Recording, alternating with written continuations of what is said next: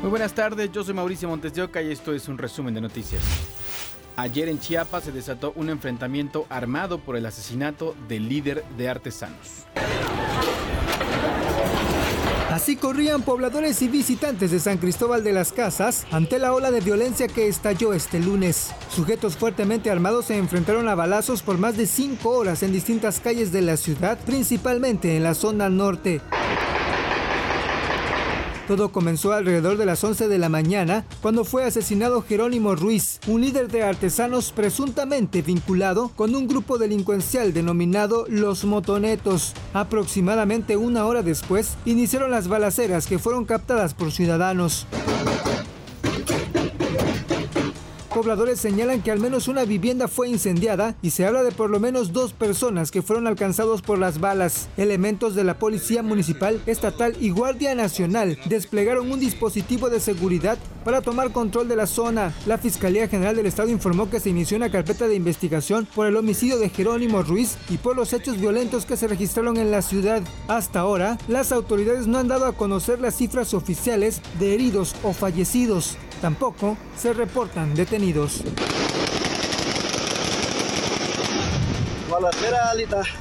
Alberto Chamelira, Fuerza Informativa Azteca. Dos muertos y dos heridos dejó la balacera en un restaurante de la colonia agrícola oriental en Ciudad de México. Según los reportes, fueron dos los sujetos que dispararon contra los comensales. En algún momento los propios comensales detuvieron a uno de los agresores y lo entregaron a la policía. Es un hombre de 29 años de edad con antecedentes penales por robo. Las autoridades no descartan un ajuste de cuentas. Un juez dictó prisión preventiva a María Guadalupe Verónica, alias La China. Ella es hermana de José Alberto El Betito, líder de la Unión Tepito. Está acusada de delitos contra la salud y posesión de arma de fuego de uso exclusivo del ejército. La detuvieron el fin de semana en un operativo de la colonia Guerrero. De acuerdo con las investigaciones, la China es la operadora y recolectora de dinero por la venta y distribución de droga y de las extorsiones de la Unión Tepito. Cerca de la colonia Guerrero, donde detuvieron a la China, está la colonia Buenavista. Ahí detuvieron a José Wilfredo Ayala Alcántara, segundo al mando de la Mara Salvatrucha 13. El sujeto de 55 años, conocido como el niño de Hollywood, cuenta con una orden de aprehensión por cargos federales en Houston, Texas. Está acusado de homicidio, robo agravado, portación de arma de guerra y uso de documentación falsa, entre otros. De acuerdo con las investigaciones de un grupo de élite de la Secretaría de Seguridad Ciudadana, José Wilfredo ingresó a México de forma ilegal y se refugiaba en la colonia donde fue detenido. En una audiencia a puerta cerrada, la Fiscalía General de la República imputó al ex procurador Jesús Murillo Caram. Se le acusa de tortura contra Felipe Rodríguez Salgado El Cepillo, implicado en la desaparición de los normalistas de Ayotzinapa. De acuerdo con la Fiscalía, el Cepillo se desempeñaba como operador del grupo criminal Guerreros Unidos y estaría involucrado en la desaparición de 43 estudiantes en 2014. Autoridades de Puebla catearon un inmueble donde se realizaban uniformes con insignias de las Fuerzas Armadas.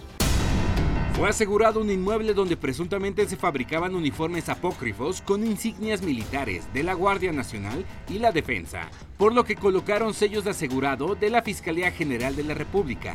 Cuando yo este, iba a bajar para acá porque iba yo a pagar lo de mi renta, pero yo cuando venía yo en la esquina de allá arriba, yo vi muchas este, patrullas, patrullas este, de la Guardia Nacional y de allá arriba. En un comunicado de prensa, la Fiscalía General de la República informó que la Fiscalía Especializada de Control Regional en su delegación Tamaulipas fue la que solicitó el orden de cateo a esta fábrica. Los vecinos de la privada general Miguel Negrete señalaron que los trabajadores de la zona solo comentaban que fabricaban uniformes en la textilera asegurada. Yo sabía yo que, o sea, que hacen este uniformes, la verdad, uniformes. Toda la gente pues ahora sí que me venía a comprar acá. Elementos de la Guardia Nacional se mantienen al resguardo de este inmueble asegurado que se ubica a tan solo un par de calles de la 25 zona militar. Los agentes federales aseguraron máquinas con las que se fabricaban estos uniformes. Mire, eh, yo no sé si por la naturaleza del delito que más bien parece una afectación federal, no local. Yo no, no, he registrado que nosotros estemos, hayamos recibido denuncia por eso. El dueño del lugar fue detenido. El inmueble y lo asegurado fueron puestos a disposición del Ministerio Público Federal en Tamaulipas por el delito de falsificación de insignias de las Fuerzas Armadas y es en donde se determinará su situación jurídica.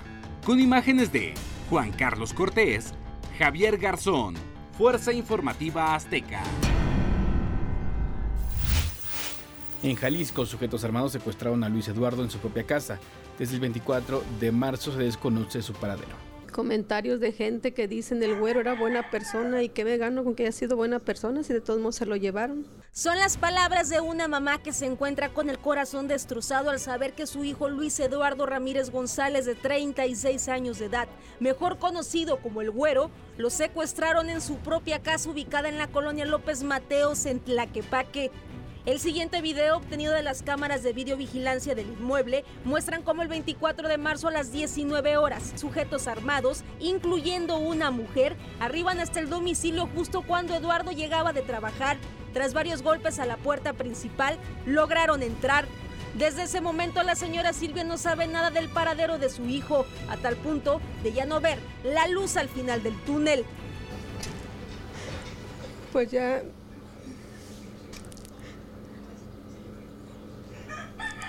desesperada, impotente de no poder hacer nada. Yo la verdad no, pues no, no entiendo por qué nos pasó esto. Al día de hoy estas son las marcas del momento exacto en el que varios sujetos entraron a la fuerza y rompieron la chapa para llevarse a Luis Eduardo. Por este caso ya se encuentra una carpeta de investigación activa en la Fiscalía de Jalisco, misma que realiza trabajos de campo para localizar a Eduardo. Pero quien más resiente su ausencia es Aislin, su hija menor de tan solo 10 años de edad.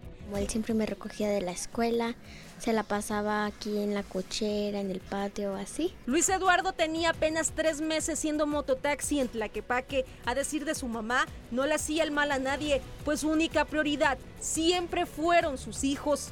Con imágenes de César López y Bonalcántara, Fuerza Informativa Azteca. En Puebla se dio el primer caso de vinculación a proceso por violencia vicaria en el país. Se trata de Andrea Lezama Bonilla, quien sufrió violencia vicaria durante más de seis años por la sustracción de su hijo a manos de su expareja Ricardo N. y ahora recibió de un juzgado la guardia de custodia definitiva del menor. Además, Andrea es parte del colectivo de Amorosas Madres contra la Violencia Vicaria, el cual impulsó en el Congreso local una reforma para tipificar este tipo de violencia. En otros temas, con la finalidad de saber qué hacer en caso de un sismo real, mañana se realizará el primer simulacro nacional 2023. Este miércoles 19 de abril se activará la alerta sísmica en nueve estados del país. Ciudad de México, Estado de México, Guerrero, Michoacán, Morelos, Oaxaca, Puebla, Tlaxcala y Chiapas. Se trata del primer simulacro nacional del 2023. 11 en punto suena la alerta sísmica, me pongo en alerta. No me alarmo, no me alarmo. Se va a escuchar la alerta sísmica en la Ciudad de México. 12.411 altavoces van a sonar y se va a oír el sonido que ya conocemos diciendo alerta sísmica alerta sísmica. Es el poner en práctica precisamente lo que se establece dentro de un plan interno de protección civil. Pero la intención es precisamente esto, y de, saber eh, el tiempo que, que se requiere para evacuar algún, algún área en particular. La hipótesis es un sismo de magnitud 7.5 con epicentro en Veracruz. Invitamos a las comunidades, a la población que participen en todos los simulacros, ya sea en oficinas, en estaciones del metro, ya sea en la calle, ya sea en su casa. Si suena la alarma, pues actuar como si fuera un real este, simulacro, porque a la mera hora, este, como constantemente luego uno lo toma a juego o así, hasta el momento, ya se tiene el registro de más de 6 millones de inmuebles que van a participar.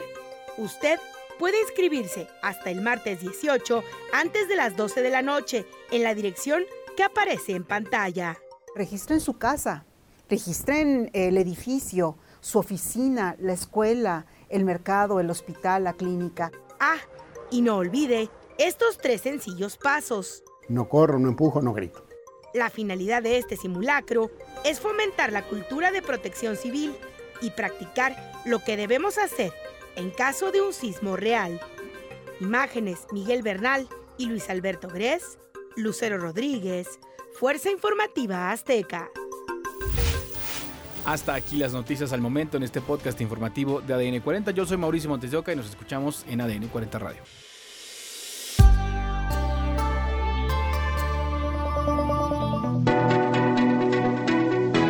Podcast es presentado por VAS, la super app que te ofrece muchas y nuevas formas de pagar todo lo que quieras con tu celular. Olvídate de las filas y dedícate a lo que más te gusta. Ver tele en vivo, películas, escuchar música, podcast y estar siempre enterado de las noticias más importantes. Todo en un mismo lugar. VAS, la super app con todo.